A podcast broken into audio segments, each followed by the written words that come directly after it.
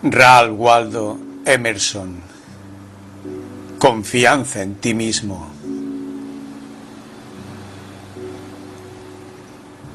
No hay grande ni pequeño para el alma que lo hace todo. Donde ella llega, todas las cosas están y llega a todas partes. Yo soy dueño de la esfera, de las siete estrellas y del año solar, de la mano de César y del cerebro de Platón del corazón del Señor y del arte de Shakespeare. Hay una inteligencia común en todos los individuos humanos. Cada hombre es una entrada a esa inteligencia y a cuanto en ella existe. El que es admitido una vez al derecho de razón se convierte en el dueño de toda la propiedad. Lo que pensó Platón lo puede pensar él. Puede sentir lo que ha sentido un santo puede entender lo que ha sucedido en cualquier época a cualquier hombre. El que tiene acceso a este espíritu universal es un partícipe de todo lo que se ha hecho o puede hacerse, pues este es el único y soberano agente. En la confianza en sí mismo están comprendidas todas las virtudes. El hombre debe ser libre, libre y valiente, libre hasta la definición de libertad, sin impedimento alguno que no salga de su propia constitución. Valiente, pues, el temor nace siempre de la ignorancia. Es una vergüenza para él que su tranquilidad en una época peligrosa se derive de la presunción de que, como los niños y las mujeres, pertenece a una clase protegida o que busque una paz temporal apartando sus pensamientos de la política o de las cuestiones engorrosas, ocultando su cabeza como el avestruz en los arbustos floridos, atisbando por los microscopios o traduciendo versos como silba un niño para mantener su valor en la oscuridad. Si hace eso, el peligro sigue siendo un peligro y el temor se hace aún peor. Debe hacerle frente varonilmente, Debe mirarlo a los ojos y escudriñar su naturaleza, reconocer su origen, que no está muy atrás. Así encontrará en sí mismo una completa comprensión de la naturaleza y de la extensión de ese peligro. Sabrá por dónde tomarlo y en adelante podrá desafiarlo e imponerse a él. El mundo es de quien puede ver a través de sus apariencias. La sordera, la completa ceguera. El gran error que observamos existen únicamente gracias a la tolerancia, a tu propia tolerancia. Si te das cuenta de que se trata de una mentira, le habrás dado ya un golpe mortal. El alma oye siempre en estrofas un mensaje, cualquiera que sea el tema. El sentimiento que derraman vale más que el pensamiento que pueden contener. Creer en vuestro propio pensamiento, creer que lo que es verdadero para uno en la intimidad del corazón es verdadero para todos los hombres. Eso es el genio. Expresar vuestra convicción latente será a su tiempo el sentir universal, ya que lo más íntimo llega a ser lo más externo, y nuestro primer pensamiento nos es devuelto por las trompetas del juicio final.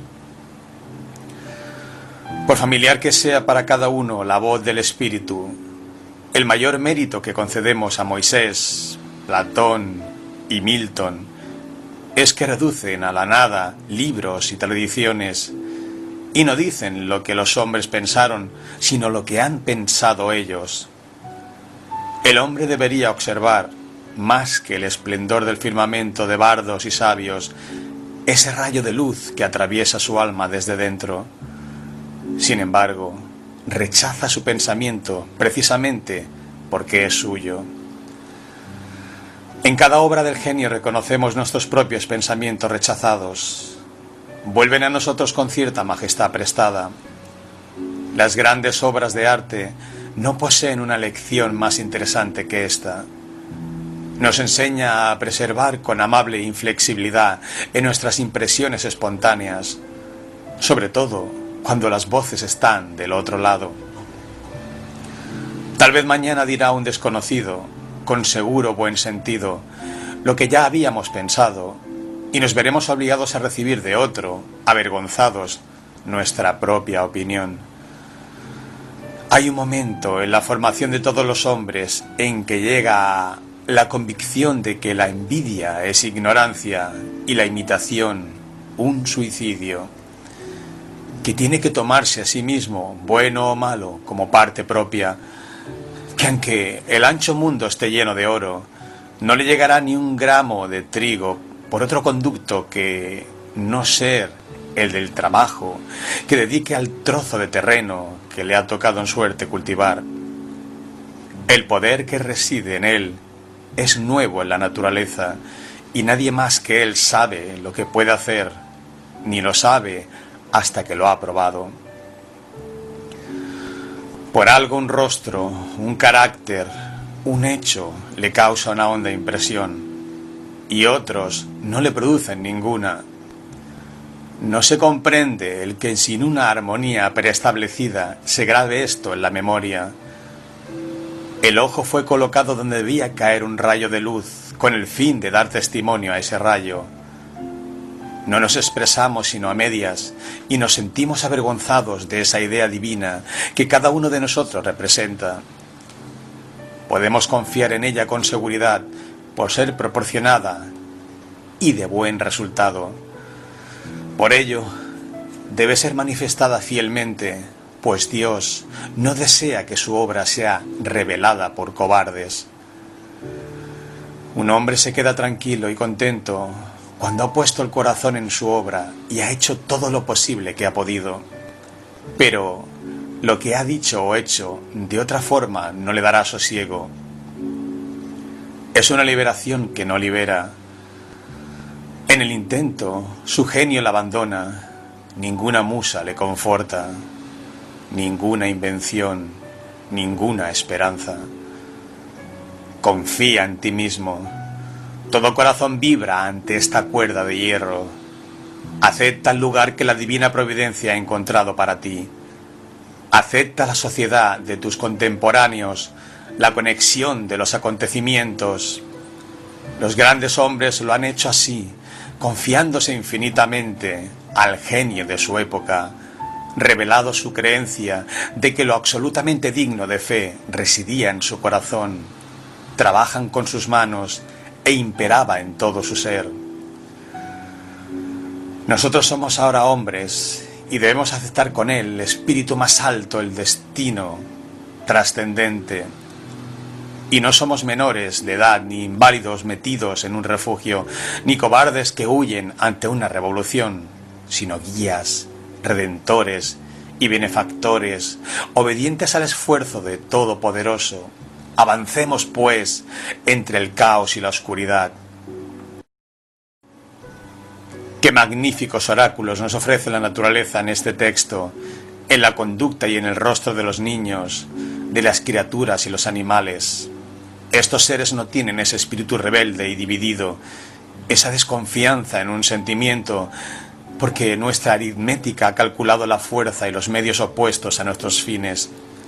Su mente se halla aún entera, sus ojos no han sido dominados aún, y cuando miramos sus semblantes nos quedamos desconcertados. La infancia no se amolda a nadie, todos se amoldan a ella, de forma que un pequeño logra que cuatro o cinco personas mayores charlen y jueguen con él.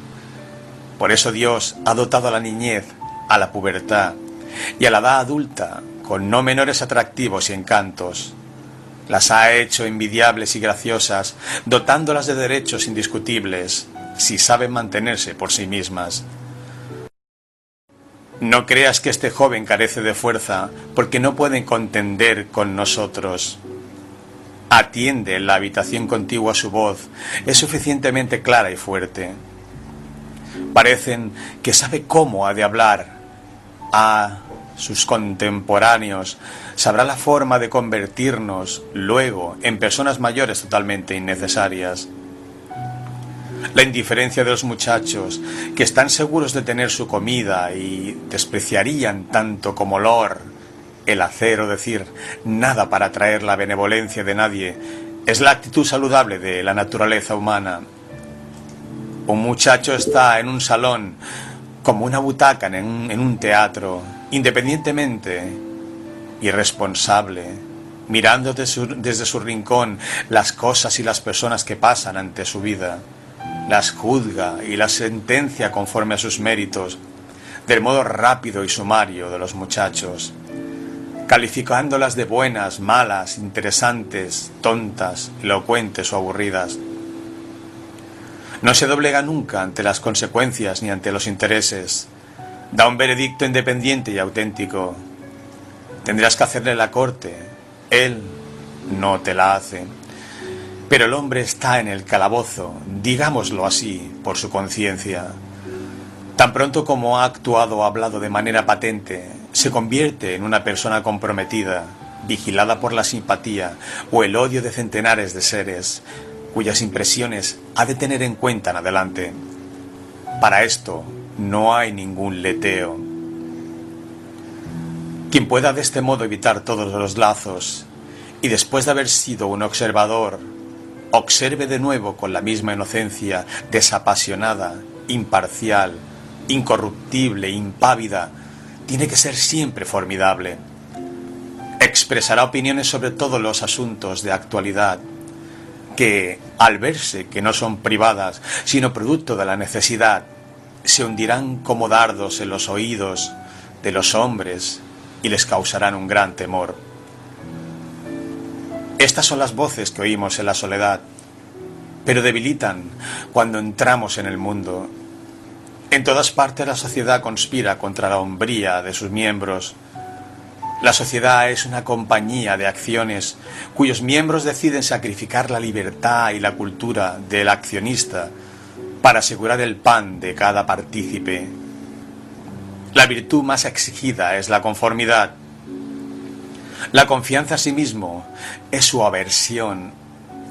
No quiere realidades ni creadores, sino hombres y usos.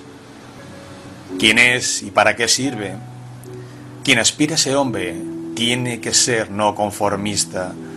Quien desee ganar las palmas inmortales no debe detenerse ante el nombre del bien, debe de explorar si en efecto es el verdadero bien. Nada es sagrado, excepto la integridad de nuestra alma. Absuélvete tú mismo y tendrás el sufragio del mundo. Recuerdo una respuesta que, muy joven aún, tuve que dar a un consejero eminente que solía importunarme con las viejas doctrinas de la Iglesia. Al decirle, ¿qué me importa la santidad de las tradiciones si vivo una vida completamente interior? Me contestó, pero esos impulsos pueden venir de abajo y no de arriba. Yo le repliqué, no me parece que sea así. Pero si soy hijo del diablo, viviré del diablo. Para mí no hay más ley sagrada que la de mi naturaleza. Bueno y malo no son sino nombres que pueden fácilmente transferirse de esto a lo otro. Lo único recto es lo que resulta conforme a mi ser. Lo único ilícito, lo contrario a él. El hombre debe conducirse en presencia de cualquier oposición, como si todas las cosas, salvo él, fueran efímeras y simples apariencias. Estoy avergonzado de ver con cuánta facilidad nos rendimos a símbolos y nombres, a grandes sociedades y a instituciones muertas. Cualquier hombre bien portado y bien hablado me impresiona más de lo debido. Necesito marchar rectamente, mostrar vitalidad y hablar siempre el rudo lenguaje de la verdad. Si la malicia y la vanidad visten el traje de la filantropía, ¿lo dejaré pasar? Si un hipócrita irritado hace suya la hermosa causa de la abolición de la esclavitud y se acerca para comunicarme las últimas noticias de Barbados, ¿por qué no he de decirle, ve y ama a tu hijo, ama a tu leñador, sé bondadoso y modesto, hazme ese favor, y no disfraces nunca tu dura y poco caritativa ambición con esta increíble ternura por los negros que viven a miles, miles de millas de distancia.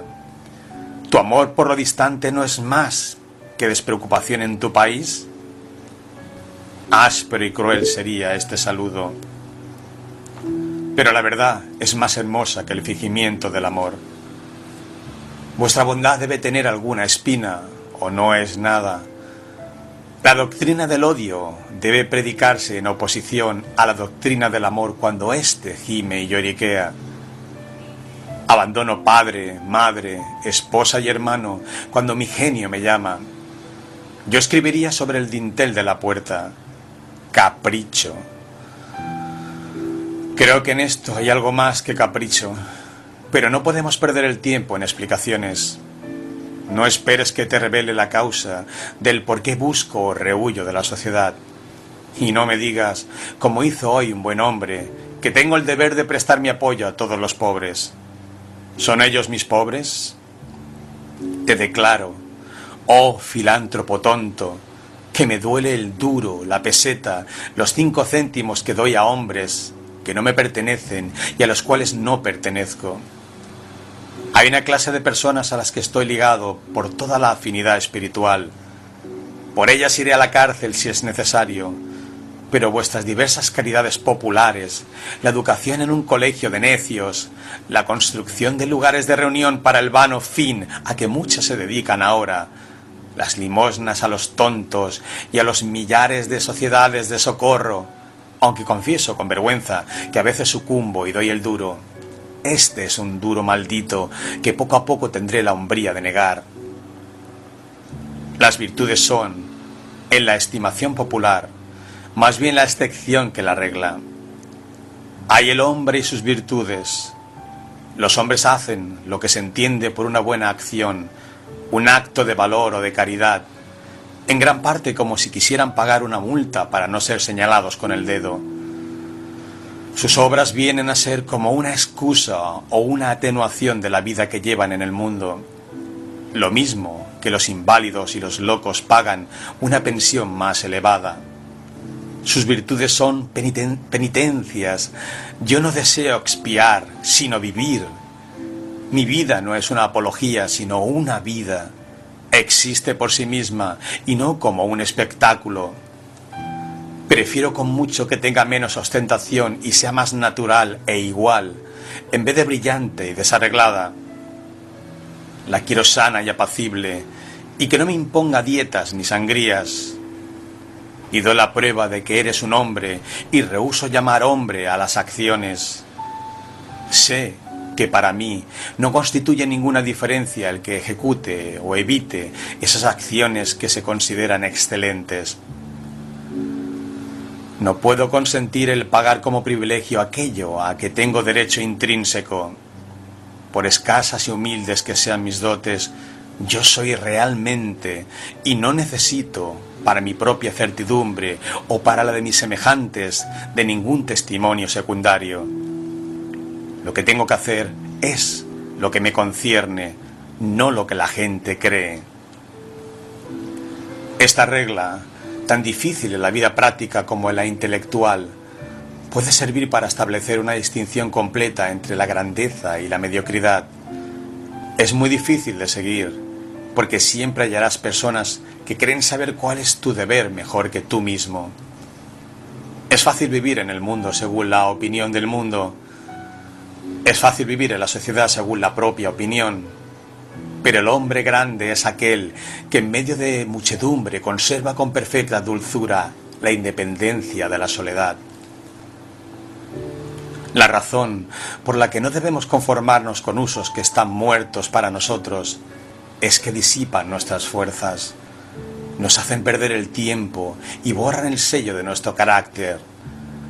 Si sostienes una iglesia sin vida, si contribuyes a mantener una sociedad bíblica muerta, si votas con un gran partido, ya sea un pro o en contra del gobierno, si pones tu mesa como un hospedero vulgar, me será difícil percibir claramente, a través de todas estas pantallas, qué clase de hombre eres. Y naturalmente, ello equivale a otra tanta fuerza sustraída a tu propia vida. Pero haz tu obra y te conoceré. Haz tu obra y te fortalecerás. El hombre debe considerar qué clase de juego de gallina ciega es ese de la conformidad. Si sé cuál es tu secta, conozco de antemano tu argumento. Oigo anunciar a un predicador que explicará por medio de un texto la conveniencia de una de las instituciones de su iglesia. ¿Que no sé de antemano que es imposible que diga nada nuevo o espontáneo? ¿No sé que, con todo su alarde de querer examinar los fundamentos de la institución, no lo hará? ¿No sé que se ha comprometido consigo mismo a no mirar el asunto sino bajo determinado aspecto, el que le es permitido, no como hombre, sino como ministro de esa iglesia? Es un defensor contratado, y la arrogancia que despliega es vacía afectación. Pues bien, la mayoría de los hombres se vendan los ojos con un pañuelo de una clase u otra y se esclavizan a una de las opiniones comunes. Esta conformidad los hace ser ya falsos en ciertos casos determinados, no ya autores de algunas mentiras, sino falsos en todo. Ninguna de sus verdades es completamente verdadera. Sus dos no es un verdadero dos. Sus cuatro no es un verdadero cuatro. De modo que cada palabra que profiere nos enfada y no sabemos por dónde hemos de empezar a rectificar sus afirmaciones. Por otra parte, la naturaleza no tarda en vestirnos de un uniforme carcelario del partido al que nos afiliamos. Llegamos a tener cierto corte de cara y cierta figura, y a adquirir gradualmente la más hermosa expresión asnal. Hay un hecho mortificante en lo particular que no deja de cumplirse la historia general.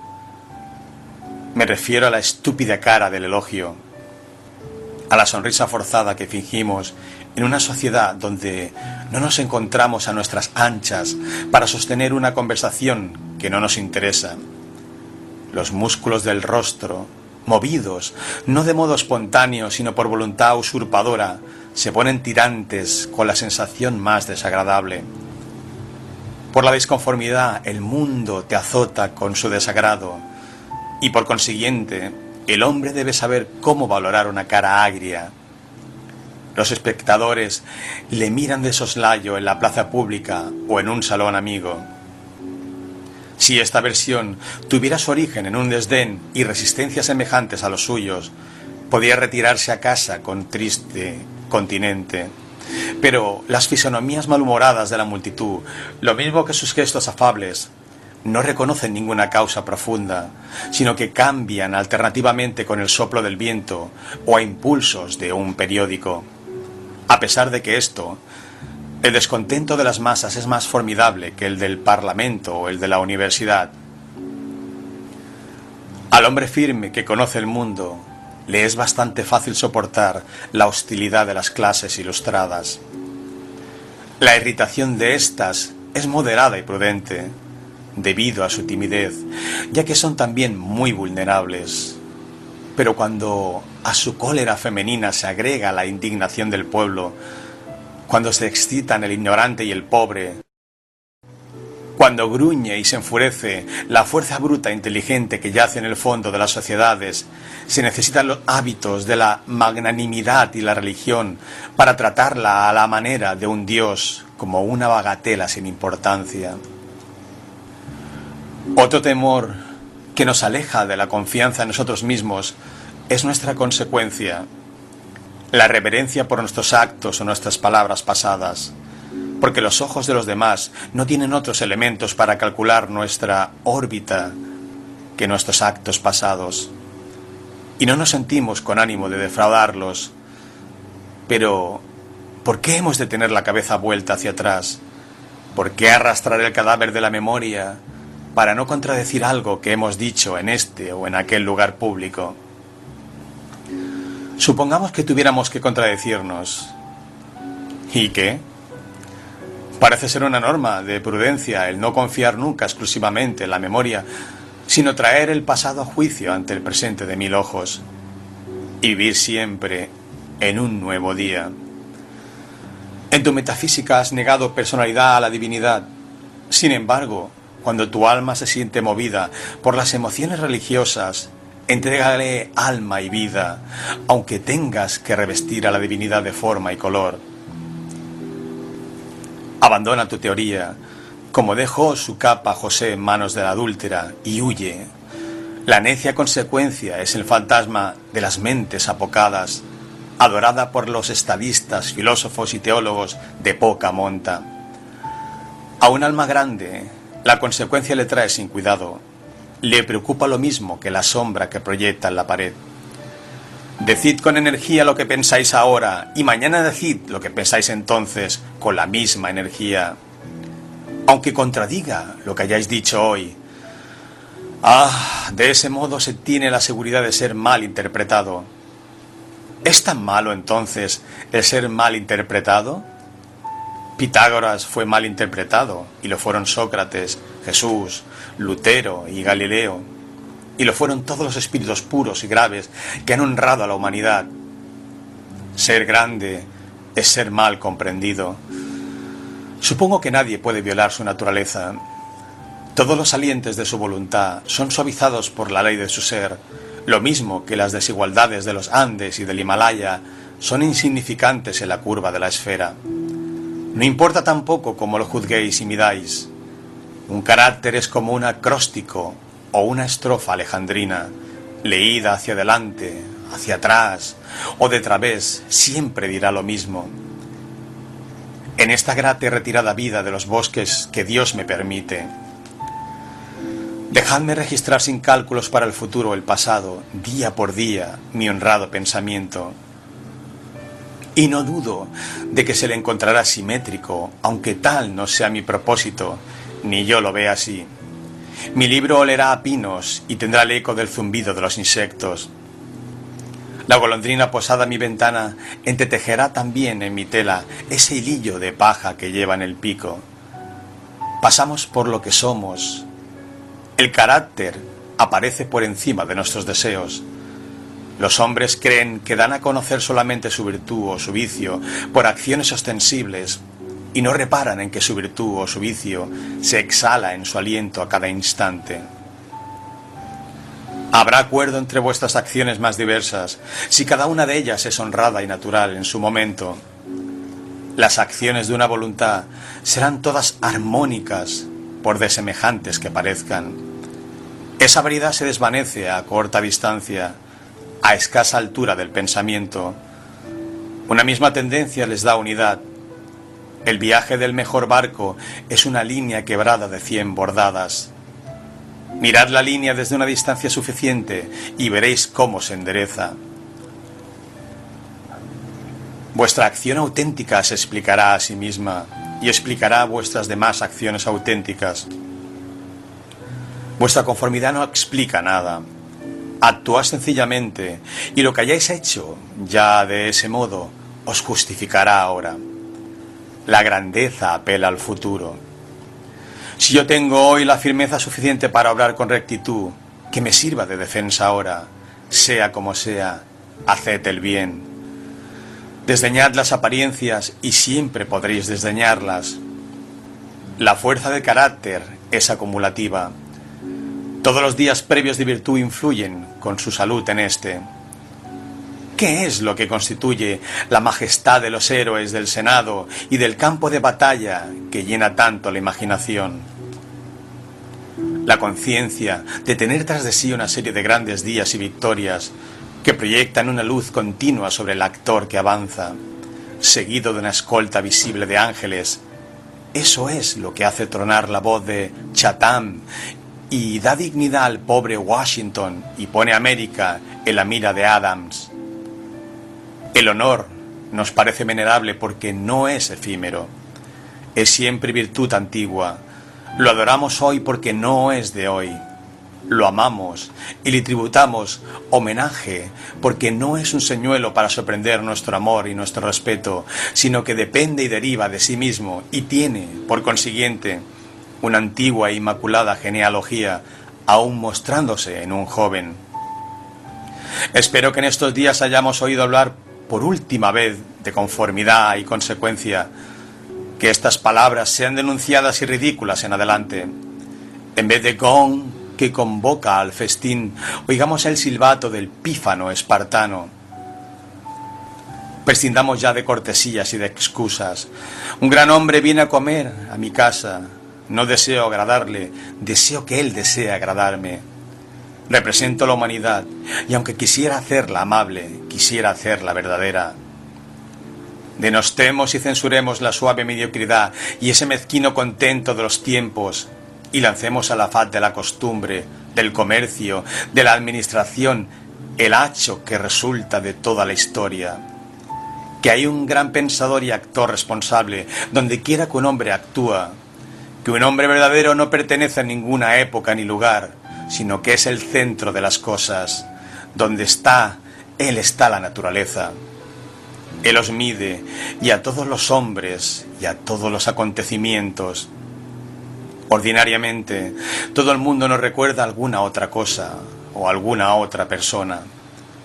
El carácter, la realidad, no os recuerda ninguna otra cosa, ocupa el lugar de la creación entera.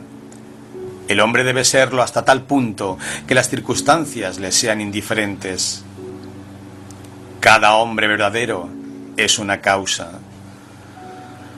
Un país, una época, necesita espacio, números y tiempos infinitos para cumplir con plenitud sus designios. Y la posteridad parece seguir sus pasos con una escolta de clientes. Nace César y durante siglos tenemos un imperio romano. Nace Cristo y millones de almas se adhieren a su genio hasta el extremo de identificarlo con la virtud y con todas las posibilidades humanas. Una institución es la sobra prolongada de un hombre, como por ejemplo el monaquismo, eremita Antonio, la reforma de Lutero, el cuaquerismo de Clarkson. Milton llamaba a Escipión la cama de Roma.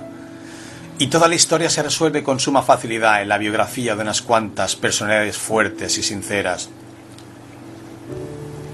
Que el hombre conozca su valor y mantenga las cosas bajo sus pies.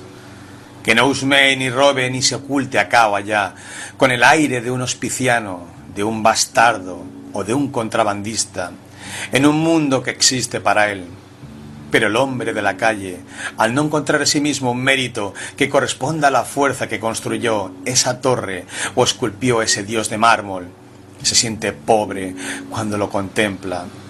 Para él, una estatua, un palacio o un libro precioso tienen un aire extraño y prohibitivo, muy semejante a una alegre comparsa, y parecen decirle de paso, ¿quién eres?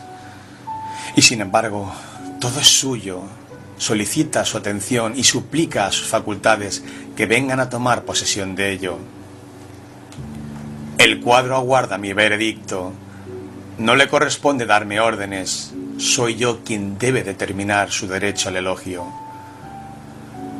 La fábula popular del tonto a quien recogen en la calle borracho, perdido, lo llevan al palacio del duque, lo lavan y acuestan en el lecho de éste, y cuando se despierta lo tratan con la misma obsequiosa ceremonia, como si fuera el duque, y le aseguran que ha estado loco.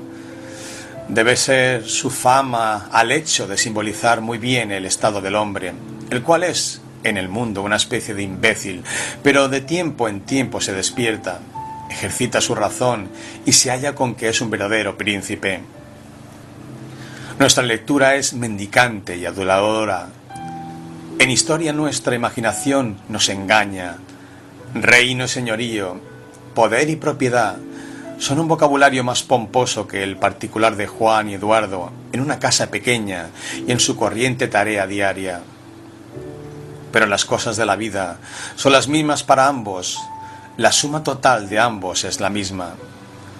¿Por qué toda esa diferencia de Alfredo, y a Skanderberg y a Gustavo. Supongamos que eran virtuosos. ¿Agotaron la virtud? Una apuesta tan grande depende de vuestro privado acto de hoy, como consecuencia de los pasos públicos y renombrados. Cuando los particulares obren con criterios originales, el brillo pasará de las acciones de los reyes a las de los hombres honestos. El mundo ha sido adoctrinado por sus leyes, que de este modo ha magnetizado los ojos de las naciones. Este colosal símbolo ha enseñado la mutua reverencia que el hombre debe al hombre. La gozosa fidelidad con que los hombres han soportado que el rey, el noble o el gran propietario pase en medio de ellos con su ley propia, que establezca su escala propia de los hombres y de las cosas y abata las aspiraciones de los otros, que paguen sus beneficios, no con dinero, sino con honores, y que encarnen la ley de su persona, fue el jeroglífico con que expresaron oscuramente la conciencia de su propio derecho y valer, el derecho de todo ser humano. El magnetismo que ejerce toda acción original se explica cuando nos preguntamos por la razón de la confianza en uno mismo. ¿Quién es el fiador? ¿Cuál es ese yo aborigen en el que puede basarse una confianza universal? ¿Cuáles son la naturaleza y el poder de esa estrella que se burla de la ciencia, de esa estrella sin paralaje, sin elementos calculables, que lanza un rayo de belleza sobre las acciones triviales e impuras si aparece la menor señal de independencia. La investigación nos lleva a esa fuente que es a la vez el origen del genio, de la virtud y de la vida, que designamos con el nombre de espontaneidad o instinto. Llamamos intuición a esta sabiduría primaria, mientras que todas las enseñanzas posteriores son aprendizaje. En esa fuerza profunda, hecho último ante el cual se detiene el análisis, está el origen común de todas las cosas, porque el sentimiento del ser, que en horas de calma surge en el alma, no sabe cómo, no es nada diferente de las cosas, del espacio, de la luz, del tiempo, del hombre, sino uno con ellos, y procede claramente del mismo material, de donde proceden también su vida y su ser. Primero compartimos la vida por la que las cosas existen y luego las vemos en la naturaleza como apariencias y olvidamos que hemos sido partícipes de su causa. Aquí está la fuente de la acción y del pensamiento. Esos son los pulmones de esa inspiración que da al hombre la sabiduría y que no puede negarse sin incurrir en la impiedad o ateísmo. Reposamos en el seno de la inmensa inteligencia que nos hace receptores de su verdad y órganos de su actividad. Cuando discernimos la justicia, la verdad, solo permitimos el paso a sus rayos. Si preguntamos de dónde viene esto, si tratamos de espiar esas causas en el alma, toda la filosofía falla. Lo único que podemos afirmar es su presencia o ausencia todos los hombres distinguen entre los actos voluntarios de su mente y sus percepciones involuntarias y saben que deben prestar a estas últimas fe ciega. Podemos errar en la expresión de estas, pero sabemos que son así y que como el día y la noche no cabe discutirlas. Mis acciones y adquisiciones voluntarias no son sino cosas errabundas por el ensueño más ligero la emoción nativa más débil solicita mi curiosidad y respeto. La gente insensata contradice con tanta facilidad el resultado de una percepción como el de una opinión, o quizá con más facilidad, pues no distinguen entre percepción e idea. Creen que depende de mi elección el ver esto o lo otro, y con el tiempo, toda la humanidad, aunque puede ocurrir que nadie lo haya visto antes que yo, pues mi percepción de él es un hecho tanto como lo es el sol. Las relaciones del alma con el espíritu son tan puras que es una profanación el tratar de buscar intermediarios. Tiene que ser que cuando Dios hable debe comunicar no una cosa, sino todas las cosas. Llenará el mundo con su voz, esparcirá la luz, la naturaleza, el tiempo, las almas, desde el centro del pensamiento actual y fechará y creará el mundo de nuevo. Siempre que un alma es sencilla y recibe la sabiduría divina, las cosas viejas se disipan, medios, maestros, textos, templos, caen. Vive ahora y absorbe pasado y futuro en la hora presente. Todas las cosas se hacen sagradas con relación a esto, tanto una como otra. Todas son disueltas hasta su centro por su causa.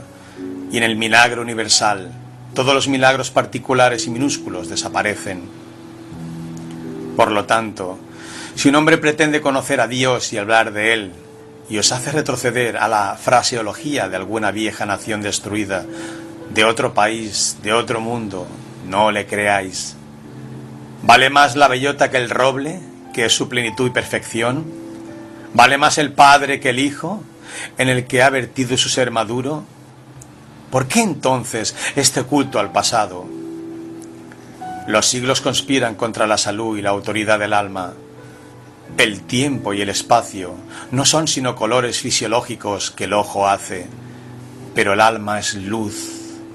Donde está es de día, donde estuvo es de noche.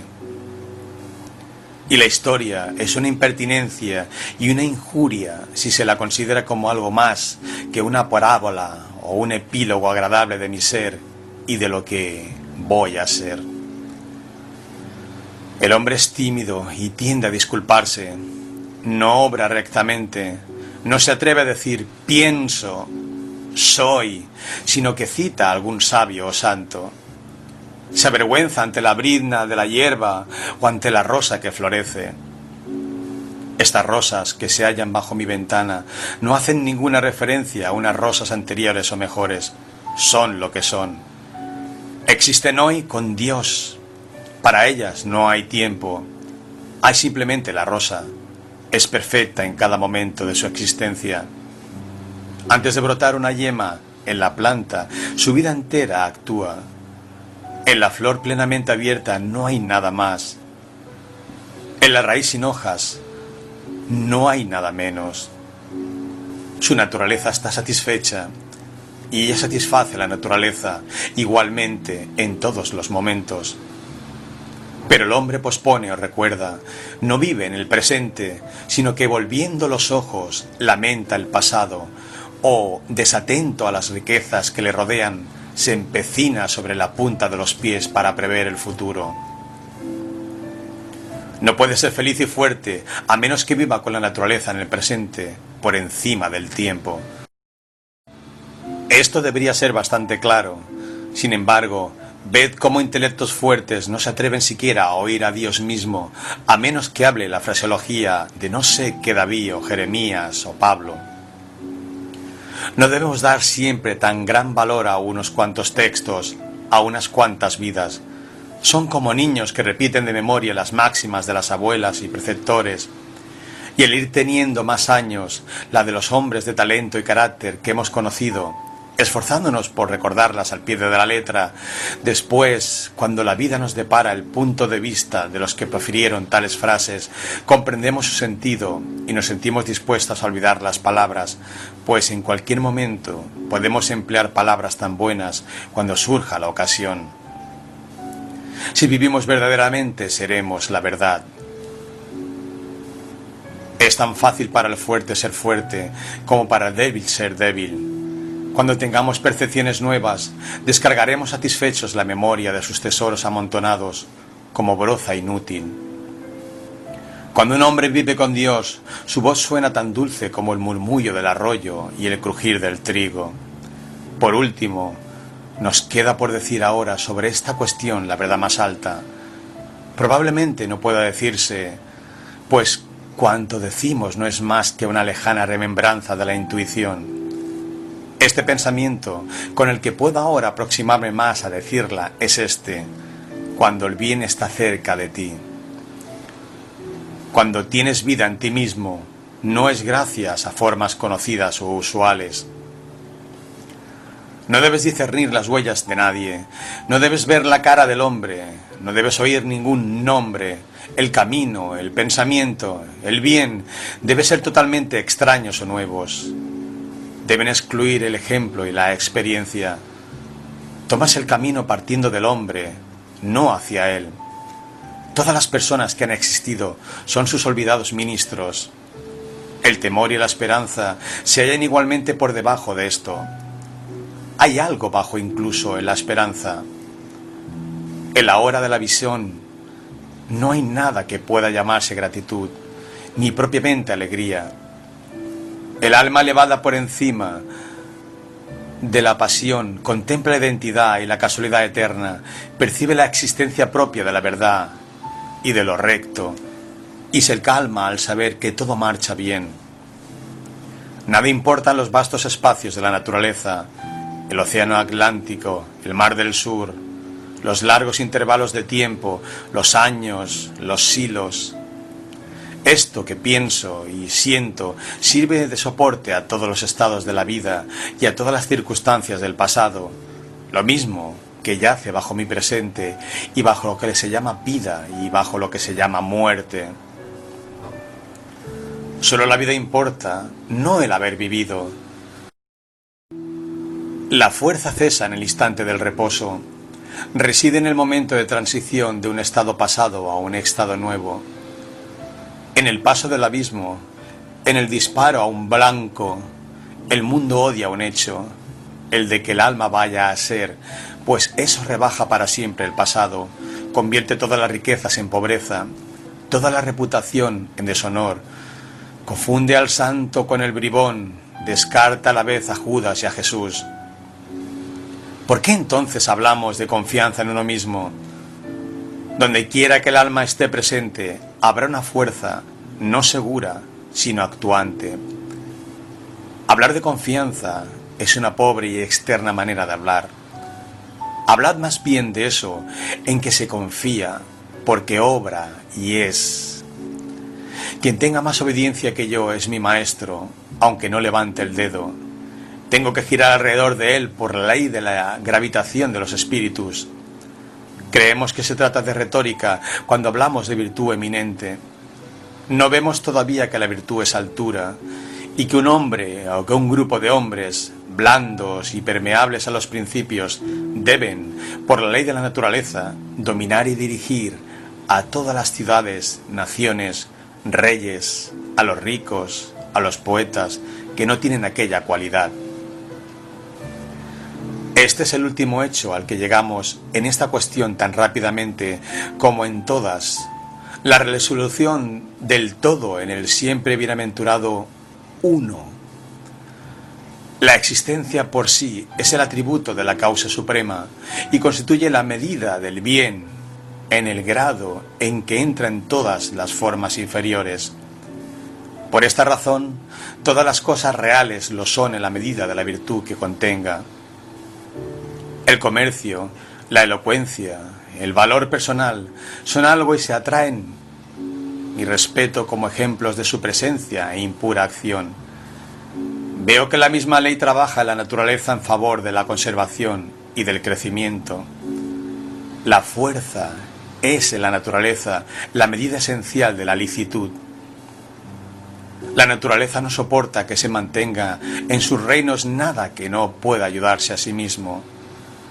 La génesis y maduración de una planta, su peso y su órbita, los árboles inclinados por el temporal, irguiéndose de nuevo, los recursos vitales de todo animal y de toda planta, son demostraciones del alma que se basta a sí misma y por consiguiente que confía en sí misma. Así, todo se concentra. No erremos como vagabundos, quedémonos en casa con la causa. Hagamos callar o confundamos la impertinente algarabía de hombres, libros e instituciones con una sencilla declaración de hecho divino. Ordenemos a los invasores que se quiten los zapatos, porque Dios está aquí dentro que nuestra sencillez los juzgue y que nuestra docilidad a nuestra propia ley demuestre la pobreza de la naturaleza y de la fortuna al lado de nuestras riquezas nativas. Pero ahora somos un populacho. El hombre no siente temor ante el hombre, ni su genio es amonestado para que se quede en casa, para que se ponga en comunicación con el océano interno, sino que se marcha a la calle a mendigar una copa de agua de las ánforas de otros hombres. Tenemos que marchar solos. Prefiero la iglesia silenciosa antes que comenzar los oficios. Mejor que cualquier sermón. Qué lejanas, serenas, castas parecen las personas rodeadas por un recinto santuario. Estemos siempre así. ¿Por qué tenemos que cargar con las culpas de nuestro amigo o esposa o padre o hijo porque se sienten alrededor de nuestro fuego o se diga que tenemos la misma sangre. Todos los hombres tienen mi sangre y yo tengo la suya. Tampoco adoptaré por eso su petulancia o su necedad. Hasta el extremo incluso de tener que avergonzarme de ellas. Sin embargo, nuestro aislamiento no debe ser mecánico, sino espiritual. Es decir, tiene que ser elevación. De cuando en cuando el mundo entero parece conspirar para importunarme con pomposas fruslerías. Amigos, clientes, hijos, enfermedades, temor, necesidad, caridad, llaman a la vez a tu puerta y dicen, ven con nosotros, pero conserva tu estado, no te mezcles con su confusión. El poder que tienen los hombres para molestarme se lo doy yo con una débil curiosidad. Nadie puede acercarse a mí sin la complicidad de un acto mío. Lo que amamos, eso tenemos. Pero con el deseo nos privamos del amor. Si no podemos de una vez elevarnos a las santidades de la obediencia y de la fe, resistamos al menos nuestras tentaciones. Entremos en guerra y despertemos a Thor y a Wotan el valor y la constancia en nuestros pechos sajones. Esto ha de hacerse en nuestros tiempos pacíficos y diciendo la verdad. Reprimid esta falsa hospitalidad y el falso afecto no viváis para seguir satisfaciendo lo que esperan de vosotros esas gentes engañadas y engañosas con que nos relacionamos. Decidles, oh Padre, oh Madre, oh Esposa, oh Hermano, oh Amigo, hasta aquí he vivido con vosotros conforme a la apariencia. De aquí en adelante pertenezco a la verdad. Que se sepa que de ahora en adelante no obedeceré más ley que la eterna no quiero tener convenios, sino vecindades. Trataré de alimentar a mis padres, de sostener a mi familia, de ser el marido fiel de una mujer, pero estas obligaciones las cumpliré de un modo nuevo y sin precedentes. Me aparto de vuestros usos. Tengo que ser yo mismo, no puedo quebrantarme más por ti. Si podéis amarme por lo que soy, seremos más felices. Si no podéis, Trataré, sin embargo, de merecer que me améis. No ocultaré mis gustos y mis aversiones. Confío tanto en que todo lo que es profundo es santo, que ejecutaré sin vacilar cuanto me alegra íntimamente y el corazón me manda. Si sois nobles, os amaré. Si no lo sois, no os deshonraré ni me deshonraré a mí mismo con hipócritas atenciones. Si sois sinceros, pero no interpretáis la verdad como yo. Uníos a vuestros compañeros. Yo buscaré los míos. No obro de este modo por egoísmo, sino humilde y sinceramente. Es vuestro interés y el mío y el de todos los hombres vivir en la verdad, aunque hayamos sido mucho tiempo esclavos de la mentira. ¿Os suena esto duramente hoy? Pronto amaréis lo que prescribe vuestra naturaleza, lo mismo que la mía, y si seguimos a la verdad, ella nos llevará al lugar seguro. Pero de este modo podéis causar dolor a estos amigos, sí, pero yo no puedo vender mi libertad y mi poder para ahorrarles ese dolor. Además, todas las personas tienen horas de lucidez cuando se elevan a la región de la verdad absoluta. Entonces me darán la razón y me imitarán. El vulgo cree que nuestra repulsión de las normas populares significa el abandono de toda norma y un mero paradojismo, y el sensual impúdico utilizará el nombre de la filosofía para adorar sus crímenes. Pero la ley de la conciencia subsiste. Hay dos confesionarios ante los que podemos acudir a descargar nuestras culpas. Podéis llenar el círculo de vuestros deberes guiándonos por la luz directa o por la luz refleja. Considera si has cumplido las obligaciones que tienes con vuestro padre, vuestra madre, vuestros primos, vecinos y conciudadanos, con vuestro gato y con vuestro perro, si ninguno de ellos te puede reprochar nada. Mas yo también puedo abandonar este criterio reflejo y absorberme a mí mismo. Yo tengo mis propios derechos rígidos y mi círculo perfecto. Este niega el título de deberes a muchas cosas que tienen ese nombre, pero si soy capaz de llenar las obligaciones que me imponen, si me autoriza a no respetar el código popular, Si alguien imagina que esta ley es laxa, que obedezca su mandato un día, y verdaderamente exige algo de divino en este hombre que ha desechado los motivos comunes de la humanidad y se ha aventurado a confiar en sí mismo como maestro. Su corazón tiene que ser elevado, fiel su voluntad, clara su vista, para que pueda seriamente ser doctrina, sociedad y ley para sí mismo, para que un simple propósito pueda ser para él tan fuerte como una necesidad férrea lo es para otros. Si alguien observa el aspecto actual de lo que se llama sociedad, comprenderá la necesidad de tal moral.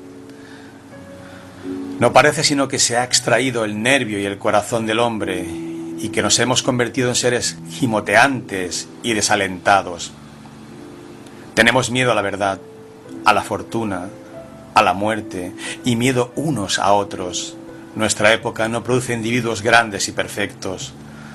Nos hacen falta hombres y mujeres que renueven la vida y nuestro estado social. Pero vemos que la mayor parte de la naturaleza son insolventes, que no pueden satisfacer sus propias necesidades, que su ambición no guarda proporción con sus fuerzas y se humillan y mendigan continuamente noche y día. Recibimos de limosna nuestras provisiones, no somos lo que elegimos.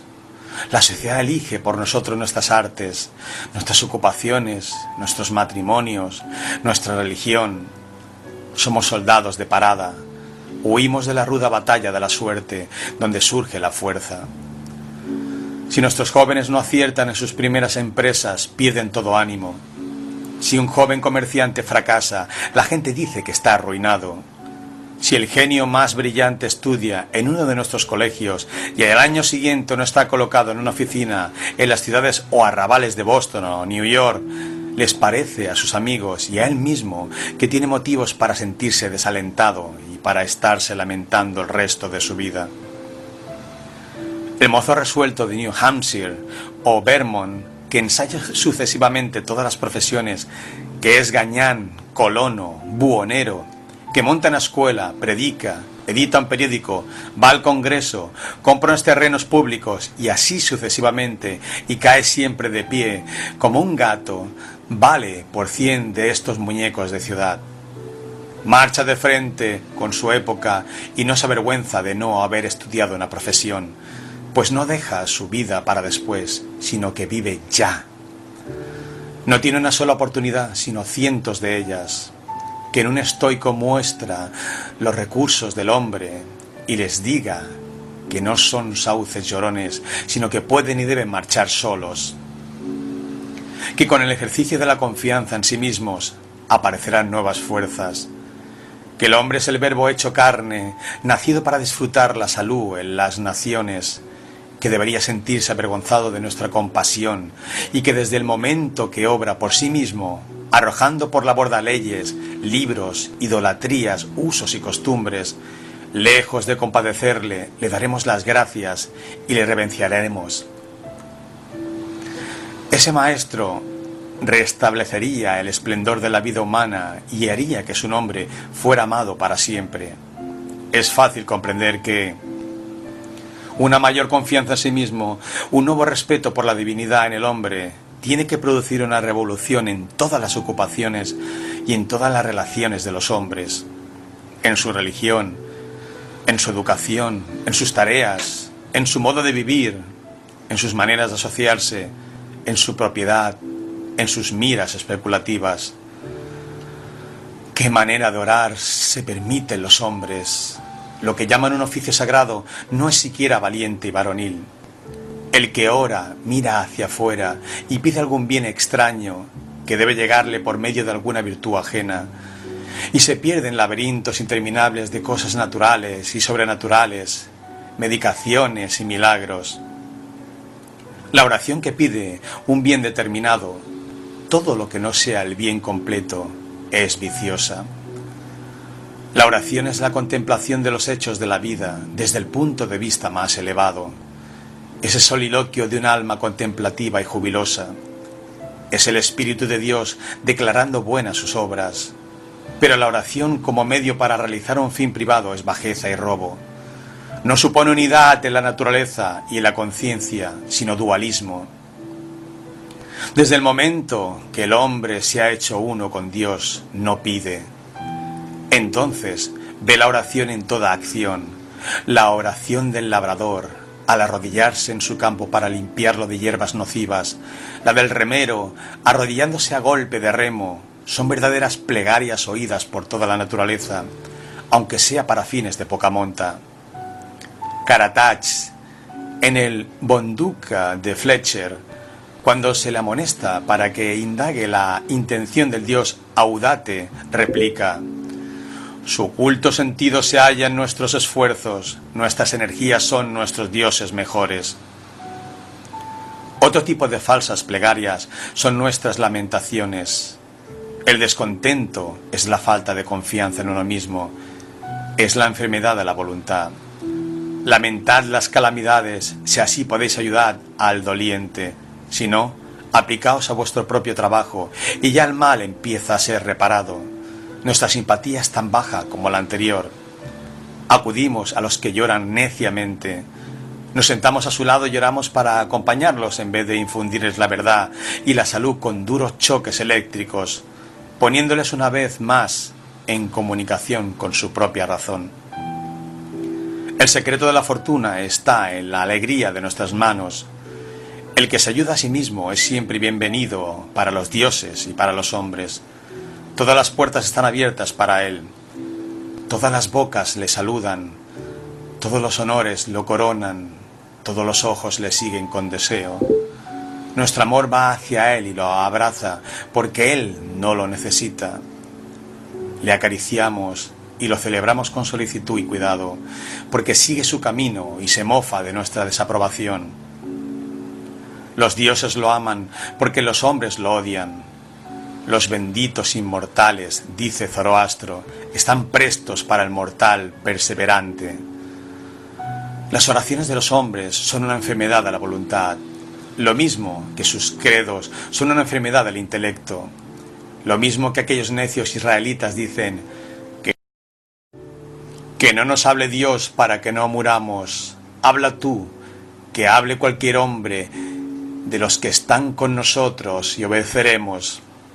En todas las partes me veo con la imposibilidad de encontrar a Dios en mi hermano, porque éste ha cerrado las puertas de su propio templo y recita fábulas que son meramente las del Dios de su hermano o del Dios del hermano del hermano.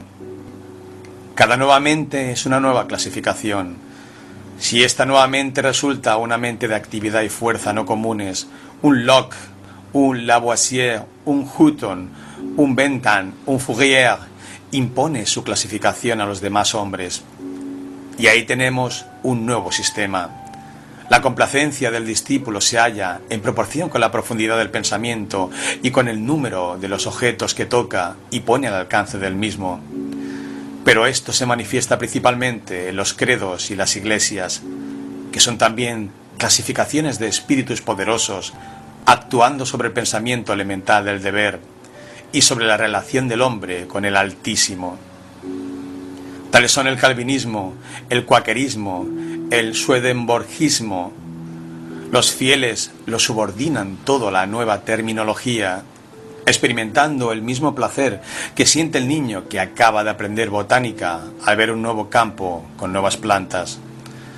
Durante algún tiempo sucederá que el discípulo sentirá crecer sus facultades intelectuales con el estudio de la mente de su maestro. Pero en todos los entendimientos que no mantienen el equilibrio, la clasificación es convertida en ídolo. Se toma por un fin y no como un medio que pronto se agota. De este modo se confunden a sus ojos, en el horizonte remoto, los límites del sistema con los límites del universo pareciéndoles que las luminarias celestes están suspendidas sobre el arco construido por un maestro.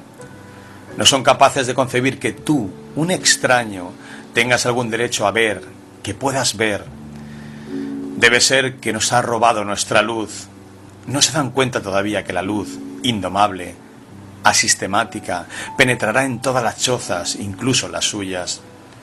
Dejadle espiar un rato y llamar la suya. Si son honrados y obran bien, pronto su bonito redil, nuevo, resultará estrecho y mezquino. Crujirá, se ladeará, se quebrará y desaparecerá. Y la luz inmortal, completamente joven y alegre, de millones de orbes y colores, resplandecerá en el universo como en la primera mañana. Debido a una falta de autocultura, el ídolo que encarna el viajar, el ídolo de Italia, de Inglaterra, de Egipto, sigue siendo venerado por todos los americanos educados. Los que hicieron a Inglaterra, Italia o Grecia venerables para la imaginación, lo hicieron no mediante un contorneo fascinado, al igual que una polilla gira alrededor de una lámpara, sino adhiriéndose al sitio en que se encontraban como a un eje de la tierra. En las horas de virilidad sentimos que el deber es nuestro sitio. El alma no es un viajero, el hombre prudente permanece en casa y cuando sus necesidades, sus obligaciones le sacan de ella o le llevan a suelo extranjero, sigue en casa todavía. Y los hombres leen en la expresión de su semblante que va como misionero de la virtud y de la sabiduría, y visita ciudades y gentes como un soberano y no como un contrabandista o un criado. No tengo ninguna objeción grosera que oponer a la circunnavegación del globo con fines de arte, de estudio y de benevolencia, siempre que el hombre se haya hecho primero casero y no vaya con la esperanza de encontrar en el extranjero algo más grande que lo que conoce. El que viaja para entretenerse o para conseguir algo que no lleva consigo, viaja de sí mismo y se envejece, aunque sea joven, entre cosas viejas. En Tebas, en Palmira, su voluntad y su mente han envejecido y se han, y se han dilapidado como ellas. Él lleva ruinas a las ruinas. El viajar es el paraíso de un insensato. Nuestros primeros viajes nos descubren la indiferencia de los lugares. En casa sueño que en Nápoles, en Roma, puedo embriagarme de belleza y expulsar mi tristeza. Hago mi baúl, abrazo a mis amigos, me embarco y al fin despierto en Nápoles y surge ante mí el mismo hecho severo, el triste yo, implacable, idéntico, de que quise huir. Busco el Vaticano y los palacios, simulo una embriaguez de vistas y sugestiones, pero no estoy embriagado. Mi coloso va conmigo a todas partes. Pero la ansia de viajar es síntoma de un mal más profundo que afecta a toda la acción intelectual el intelecto es vagabundo y nuestro sistema educativo alimenta la inquietud. Nuestras mentes viajan cuando nuestros cuerpos se ven obligados a permanecer en casa. Imitamos. ¿Y qué es la imitación sino el viajar de la mente? Nuestras casas se construyen conforme a gustos extranjeros. Nuestras estanterías están adornadas con adornos extranjeros. Nuestras opiniones, nuestros gustos, nuestras facultades se apoyan y siguen al pasado y al distante. El alma creó las artes donde quiera que han florecido. Era en su propia mente donde el artista buscaba su modelo. Era una aplicación de su pensamiento a la cosa que había de ejecutarse y a las condiciones que debía cumplir. ¿Y qué necesidad tenemos de copiar el modelo dórico o jónico? La belleza, la oportunidad, la grandeza de pensamiento, la expresión justa están a nuestro alcance, lo mismo que al de cualquier otro. Y si el artista estudia con esperanza y amor lo que ha de hacer, si tiene en cuenta el clima, el suelo, la duración del día, las necesidades de las gentes, las costumbres y la forma de gobierno, creará una cosa que reúna todas las condiciones apetecidas y satisfaga a la par el gusto y el sentimiento. Afirmad vuestra personalidad, no imitéis jamás. Nuestras facultades pueden mostrarse a cada paso con una fuerza acumulada por ejercicio de toda una vida. Pero de la habilidad tomada de otro no tenéis sino una posesión extemporánea, una semiposesión, lo que cada cual puede hacer mejor, nadie, excepto su hacedor, puede enseñárselo. Nadie sabe lo que eres, ni puede saberlo, hasta que lo hayas mostrado. ¿Dónde está el maestro que enseñó a Shakespeare? ¿Dónde el que enseñó a Franklin, o a Washington, a Bacon, o a Newton? Todo gran hombre es único, es escipionismo de Escipión, es precisamente lo que no podía tomar de otro. No se hará nunca un Shakespeare mediante el estudio de Shakespeare. Haced lo que os ha sido asignado y no podréis esperar demasiado ni atreveros demasiado. Hay para ti, en este momento, una posibilidad de expresión tan valiente y grande como la del colosal cincel de Fidias, o la de la llama de los egipcios, o las de las plumas de Moisés o Dante, pero distinta de todas ellas. No es posible que se digne repetirse el alma, soberanamente rica, elocuente, con sus mil lenguas, mas si podéis decir lo que dijeron los patriarcas, seguramente podéis contestarles en el mismo tono, porque el oído y la lengua son dos órganos de idéntica naturaleza. Mora en las regiones simples y nobles de tu vida. Obedécete a ti mismo. Reproducirás el antemundo de nuevo. Lo mismo que nuestra religión, nuestra educación y nuestro arte miran al exterior, también ocurre cosa igual con nuestro espíritu de sociedad. Todos los hombres se jactan del mejoramiento de la sociedad y ninguno se hace mejor. La sociedad no avanza nunca.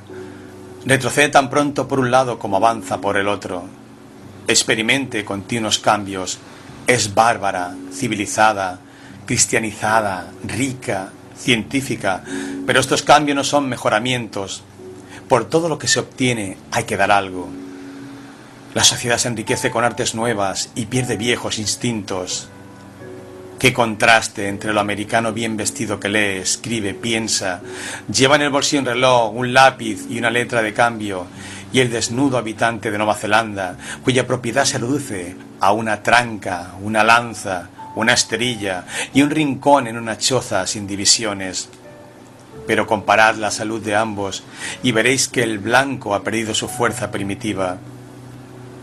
Si los viajeros dicen la verdad, Date un fuerte tajo a un salvaje y la carne se le unirá y cicatrizará en uno o dos días, como si hubieses descargado el golpe en una mesa de brea, mientras una herida parecida llevará al blanco al cementerio.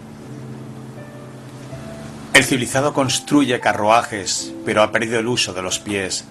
Se apoya en las muletas, pero en la misma medida ha perdido el vigor de los músculos. Lleva un hermoso reloj de Ginebra, pero ya no sabe averiguar la hora valiéndose del sol. Puede consultar el almanaque náutico de Greenwich y estar seguro de encontrar todas las noticias que precisa, pero no conoce ninguna de las estrellas del cielo. No observa el solsticio y sabe muy poco del equinoccio. Todo el brillante calendario del año no tiene un cuadrante en su mente. Su agenda debilita su memoria las bibliotecas abruman su ingenio, los seguros aumentan los accidentes. Y cabe preguntarnos si las máquinas no nos embarazan demasiado. Si no hemos perdido la energía con el refinamiento y algo de vigor de la virtud primitiva con el cristianismo atrincherado en las formas y en las instituciones, porque cada estoico era un estoico, pero la cristiandad, ¿dónde está el cristiano? No hay una desviación mayor en el tiempo moral que en la altura o en el volumen. Ahora no hay hombres más grandes que los que ha habido siempre. Puede observarse una singular igualdad entre los hombres eminentes de la antigüedad y los de los últimos tiempos. Y toda la ciencia, el arte, la religión y la filosofía del siglo XIX nos sirven para educar hombres más grandes que los héroes de Plutarco, hace 23 o 24 siglos. No progresa la raza con el tiempo. Facción, Sócrates, Anaxágoras, Diógenes son grandes hombres, pero no funden una clase social. El que pertenece realmente a la clase de ellos no quiere ser llamado con su nombre, sino que se bautizará a sí mismo y será a su vez el fundador de una secta. Las artes e inventos de cada época no son más que el traje de las mismas, pero no vigoriza al hombre. El daño que causan las máquinas perfeccionadas acaso compensará los bienes que producen. Huxon y Bering realizaron tantas cosas con sus barcos de pesca como para asombrar a Parry y a Franklin, cuyo equipo agotó los recursos de la ciencia y el arte. Galileo descubrió con un anteojo de teatro una serie de fenómenos celestes más espléndida que cualquier otro después de él. Colón encontró el nuevo mundo navegando en una carabela. Es curioso ver cómo caen en desuso y se olvidan periódicamente medios y máquinas introducidas con clamor de elogios hace unos años o unos siglos. El gran hombre retorna al hombre esencial. Contamos los progresos del arte bélico entre los triunfos de la ciencia y sin embargo Napoleón conquistó a Europa con el sistema de vivac, que consiste en apoyarse solamente en el valor, exento de toda ayuda. El emperador consideraba imposible, dice Les Cases, formar un ejército perfecto sin abolir nuestras armas, nuestros almacenes, comisarios y vehículos, sin que el soldado, imitando la costumbre romana, recibiese su ración de trigo, lo titurara en un molino de mano y cociese él mismo su pan. La sociedad es una ola, la ola avanza, pero el agua de que está compuesta no. La misma partícula no se eleva desde el valle hasta la cumbre. Su unidad es sólo fenoménica. Las personas que forman hoy una nación mueren el año que viene llevándose consigo su experiencia. Y del mismo modo, la confianza en la propiedad, incluyendo la confianza en los gobiernos que la protegen, es la falta de confianza en uno mismo. Los hombres han desviado la mirada de sí mismos y de las cosas durante tanto tiempo que han llevado a considerar las instituciones religiosas, las ilustradas y las civiles como guardianes de la propiedad y condenan los asaltos a estas porque sienten que son asaltos a aquella. Miden el valor de los otros por lo que tienen, no por lo que son. Pero un hombre cultivado llega a avergonzarse de su propiedad y vuelve a respetar su propia naturaleza. Odia particularmente lo que tiene si ve que es accidental, que ha llegado a él por herencia, por donación o por el crimen. Entonces siente que nada tiene, que nada le pertenece, que sus bienes no tienen raíces en él, sino que simplemente los conserva porque no se lo arrebata ningún ladrón, ninguna revolución.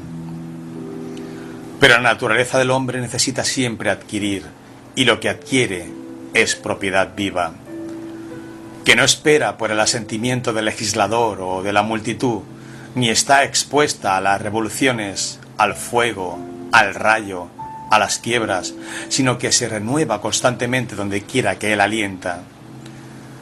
Tu suerte o porción de vida, decía el califa Ali, va siempre detrás de ti. Por consiguiente, no te preocupes de buscarla. Nuestra dependencia de estos bienes extraños nos lleva a un respeto servil por el número.